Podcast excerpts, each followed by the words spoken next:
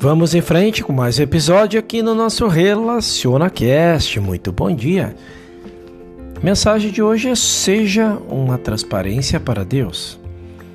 Deus está ausente da cena humana, exceto onde a consciência do indivíduo se ilumina, e então a luz que é Deus brilha através daquela transparência. Desde o momento em que Moisés teve sua grande iluminação, sua expressão facial e aparência corporal alterada de fato toda a sua vida mudou. E tal ponto que foi possível libertar os hebreus do faraó e guiá-los através do deserto, alcançando alguma medida de liberdade. Até a iluminação de Moisés, Deus estava ausente da experiência dos hebreus. E foi somente através da consciência iluminada de um homem, Moisés, que ele se tornou visível e tangível para eles. Quando você, como indivíduo, se ilumina, passa a ser a transparência através qual Deus alcança não apenas a sua experiência, mas a experiência daqueles com que quem você entra em contato. Um indivíduo como Moisés ou Jesus recebe a luz, desempenha um papel tremendo na história, trazendo luz, iluminação e melhoria de recursos humanos para o mundo mas porque não há mais homens e mulheres no mundo tocados por essa mesma luz. O mundo retrocede e volta novamente à sua devoção servil às formas materiais. Como seres humanos, somos barreiras contra Deus e Deus não pode rompê-las porque Deus não pode se manifestar na Terra através de um ser humano absorvido na materialidade é apenas o ser humano que morreu suficientemente para a sua humanidade que é capaz de receber a luz ou iluminação espiritual, tornando-se assim a transparência através do qual Deus pode aparecer. E assim a graça de Deus penetra no mundo como luz espiritual. As pessoas que receberam alguma medida de luz espiritual e algumas em todas as partes do mundo são uma bênção para o seu mundo particular.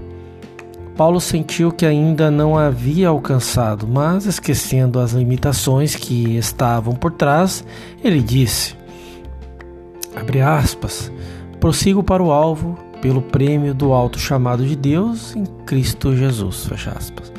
Ainda somente alma, espírito e corpo, todo mundo pode voltar-se a essa onisciência, que é o seu ser individual e deixe fluir, e ela se revelará na medida da sua compreensão atual.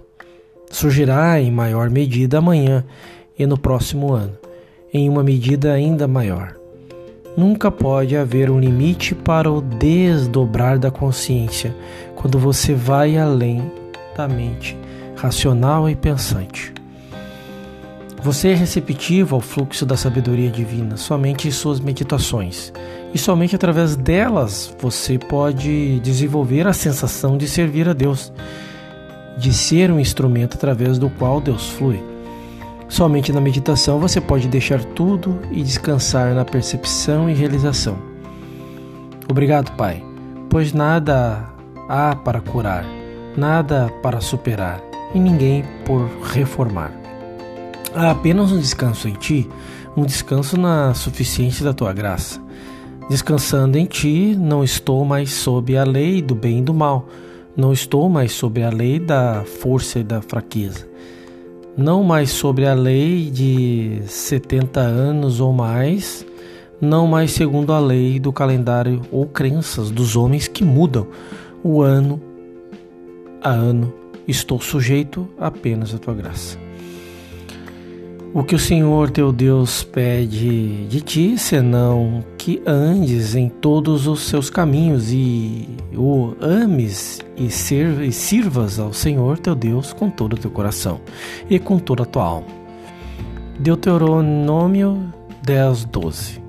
O que o Senhor pede de ti, senão que pratiques a justiça e ame a benignidade e andes humildemente o teu Deus. É, Miqueias 6:8 Executai o juízo verdadeiro, mostrai piedade e misericórdia, cada um para com o seu irmão. E não oprimais a viúva, e nem o órfão, nem o estrangeiro, nem o pobre, e nem intente cada um em seu coração o mal contra o seu irmão. Falai a verdade cada um com o seu próprio, com o seu próximo. Executai juízo da verdade e de paz nas vossas portas. E nenhum de vós pense mal no seu coração contra o seu próximo. Zacarias 7, 9, 10, 8, 16, 17. Deixe o poder da verdade usar você, deixe o poder da, e a presença de Deus usar você. Seja um, uma transparência, seja um instrumento para o poder divino fluir através de ti, através de você, através de mim. Cada um de nós somos a imagem e semelhança do próprio. Até lá.